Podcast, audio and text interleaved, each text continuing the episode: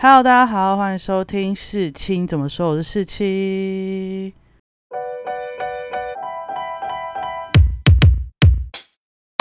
上个礼拜六呢，我去看了今年金马奖的大片《瀑布》的口碑茶。为什么我上礼拜六就一定要冲去看？因为在我家附近的电影院就可以看到贾静雯跟陈以文的映后啊！你一次看到两大影后影帝。不划算吗？当然一定要冲去看啊！而且我那时候以为我们家附近的电影院会开就是大场，毕竟你知道两位神级人物会莅临嘛。结果没想到他开超级小场，就大概二十人左右的场。所以最后他们映后走进来说：“哇，我跟贾静雯跟陈以文离超近。”然后最后他们一定会拍照留念嘛。贾静雯就坐在我旁边呢，我真的是超想尖叫的。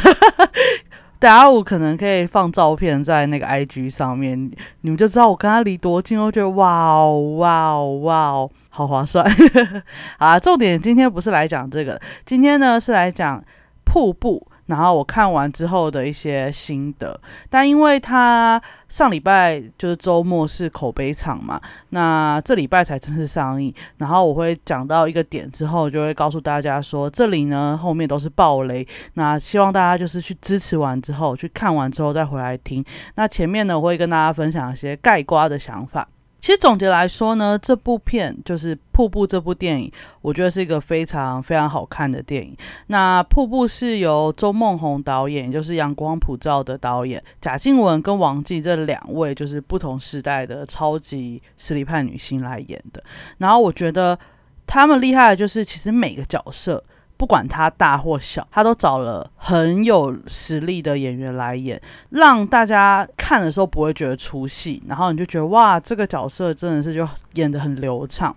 那因为这样呢，所以他每个情节角色都很合理跟流畅嘛，然后看了你就会觉得非常非常的舒服。那情节安排上其实就是有大跟小小的起伏，这样就是有一波大，然后大完要好起来之后，可能又有小起伏，这样就其实就跟我们。一般人的日常一样，会被一些小事堆积那些的量，然后变成一个很大的压力击倒。但也可能会因为小事而得到幸福，没有所谓的一帆风顺，然后也不会让你完全的永不翻身。所以后来贾静雯一进来，他讲的第一句话就是说：看完后，希望你们一定要对生活抱有希望。这样，我觉得哦，原来这就是这部片的主轴啊。比较特别的是，其实我觉得它是一部充满口罩元素的电影，因为它故事情节呢，就是设定在二零二零年的三月，就是去年的三月，也就是疫情刚爆发的一两个月。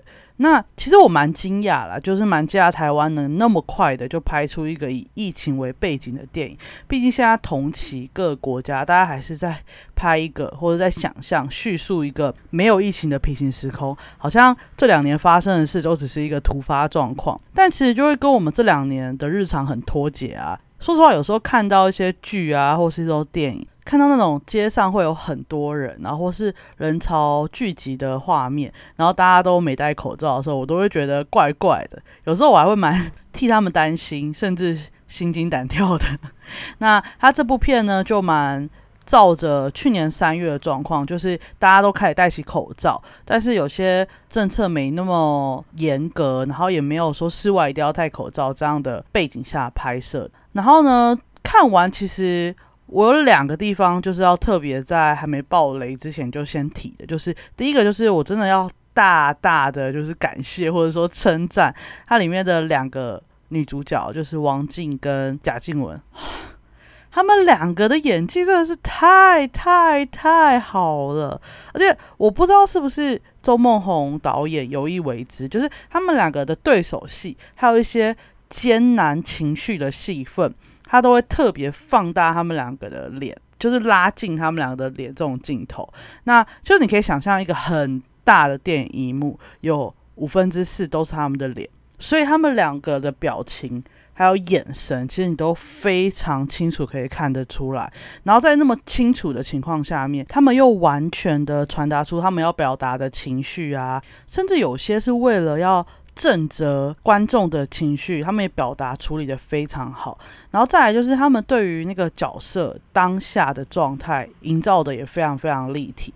呃，这件事比较体现在贾静雯身上，因为她的角色一开始到中期到后期，其实都有非常剧烈的不同。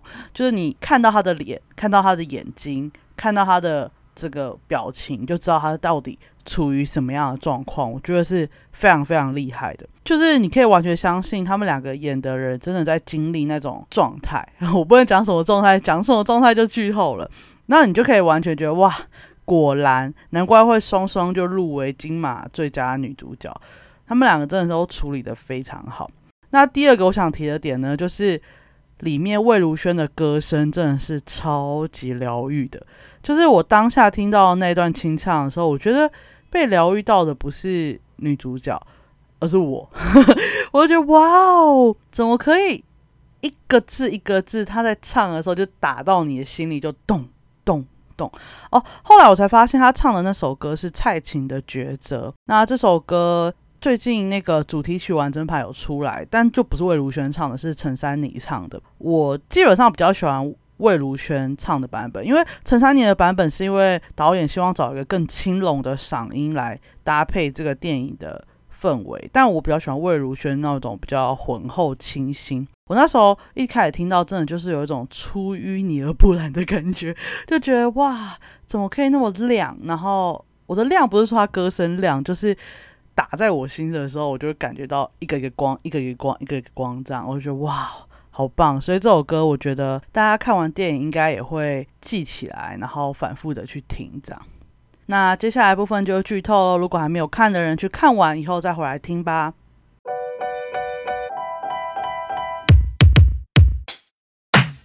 其实这部电影呢，就是在讲母女两人一个家庭的故事。一开始我看电影简介，因为我完全不知道他在讲什么。他电影简介大概就是在讲说，在一个呃疫情笼罩的台湾，然后发生的一个疗愈的故事。然后想说。周梦红的电影都是主打疗愈啊，可是上次看《阳光普照》，我没有被疗愈到。那我对这个简介我就抱有迟疑的态度。但我看完了整出，好啦，我真的有被疗愈到，就是逐渐疗愈的故事。然后大家如果去看那个电影预告啊，应该以为。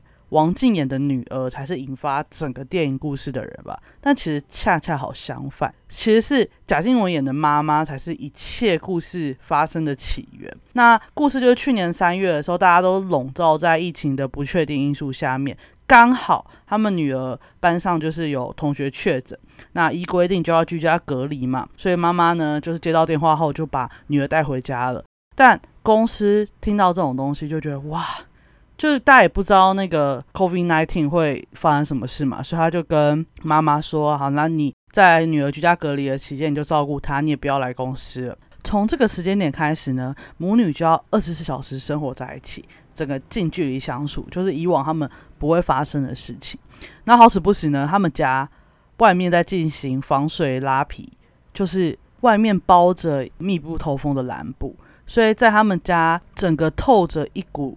蓝光就是让人忧郁的蓝光，然后在这种封闭的环境下，就会开始有许许多多摩擦嘛，母女俩。然后女儿也开始发现妈妈好像怪怪的，她也开始意识到家里好像出事了。后来呢？也确实，妈妈在被公司上啊、婚姻里、母女关系中的一些种种的事情，这些小事堆堆堆堆积起来，就像瞬间像瀑布倾泻而下，然后压垮，就突然就患上了视觉失调症，也让他们两个这个平静的家陷入了混乱。那大家一定想问，哎，怎么都一直讲母女俩？哦，因为他妈妈跟爸爸离婚了，那爸爸后来呢，已经去新组一个家庭，所以在这个情况下。女儿就是孤立无援嘛，她除了自己要高三准备职考之外，还要一肩扛起照顾妈妈的责任。然后她还会慢慢发现，哦，她妈妈在发病之前，其实已经延迟缴交很多很多费用，所以她也要去想办法解决这些许许多多未缴的费用。虽然她有一个爸爸可以求助，但她演到后来，她有去看过她爸爸的新生活，然后发现她爸爸跟他的呃现任妻子。有一个很大的小孩，所谓很大的意思就是说，哦，他爸爸妈妈可能在三年前就离婚了，可那个小孩已经六岁，就代表他爸爸妈妈在婚姻当中，爸爸早就已经出轨，但他其实也没告诉妈妈，因为他妈妈还对他爸爸回来这件事抱有很大的期望。然后我觉得也是这件事让女儿就是他没有那么，已经不像以前那么信任爸爸，所以在这件事那么严重，他可能没办法处理的情况下，他还是不愿意去寻求爸爸的协助。但那时候我就想说，哦，那么难的事情，就是他真的压力很大。那时候情况下，我觉得为什么不去找爸爸呢？就是至少有个大人帮忙，你有很多事还是可以做的。那我后来想了想，又觉得，对他其实应该也不能去找他爸爸，因为找了也没用啊。他也没办法帮忙多久，而且如果他真的帮忙很久，帮忙很深入，可能又要造成爸爸的新生活有什么不愉快之类的，所以最后他还是要自己去面对。那不如就是在这个时间点就自己去面对就好了，不要再去寻求其他人的帮忙。然后在这段演的时候，我就想说，哦，王静演的这个女儿真的非常非常勇敢。我有很印象深刻的一幕戏，就是他母亲发病后疗程结束，他接回家照顾之后。他就突然说：“我觉得外面有卫兵。”然后女儿当然就是很讶异啊，怎么可能会有卫兵？但他当下不是去质疑说你在想什么？外面怎么可能有卫兵？他是就认真的问他妈妈说：“啊，你讲的是哪种卫兵？是那个踢正部的卫兵，还是站在外面那个守卫的卫兵？”然后就陪他演了一段，就是去外面那个叫卫兵不要进来这种自己想象的故事，安抚他妈妈的情绪，跟他说：“卫兵走了，你不要紧张了。”然后觉得。哇，他真的有记起来。那时候他去看医生的时候，医生跟他说：“你一定要理解你妈妈的状况，你要站在她的角度去想。”然后就是这样的陪伴啊，互相依赖。后来就是母女一起走出这种一团乱的生活，互相陪伴、疗愈对方的故事。看到后来，你真的就会有一种他们从一个伸手不见五指的黑山洞，然后你不知道要走多久，终于走出来，看见光明跟希望的感觉。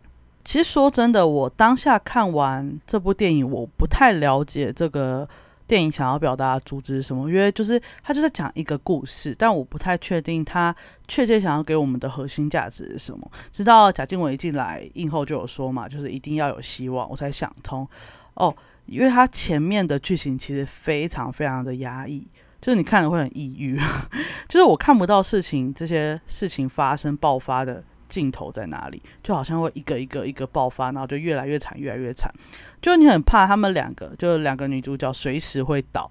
然后就进入一个 万劫不复的深渊的感觉，尤其是妈妈发病住院的时候，然后女儿又发现家里有好多费用没缴啊，然后贷款已经延迟三个月没付，然后那个防水拉皮还要付三十万，然后他们家管理费已经四个月没付，就是那个钱的那些东西又压过来哦，包含他的医疗费也是，然后自己却因为未成年，就他很多事真的是没办法做，像是他因为要付那些呃没付的钱嘛，他要去查一下他妈妈的银行账。户，但是就是被阻止啊，因为他未成年，一定要妈妈来签名，他才能看。然后他如果想要卖房子，他也要经过妈妈的同意才能卖房子。然后他还遇到那个该死压低价格的中介，这样。但这件事好像后来有被解决，就是一个蛮酷的方式解决。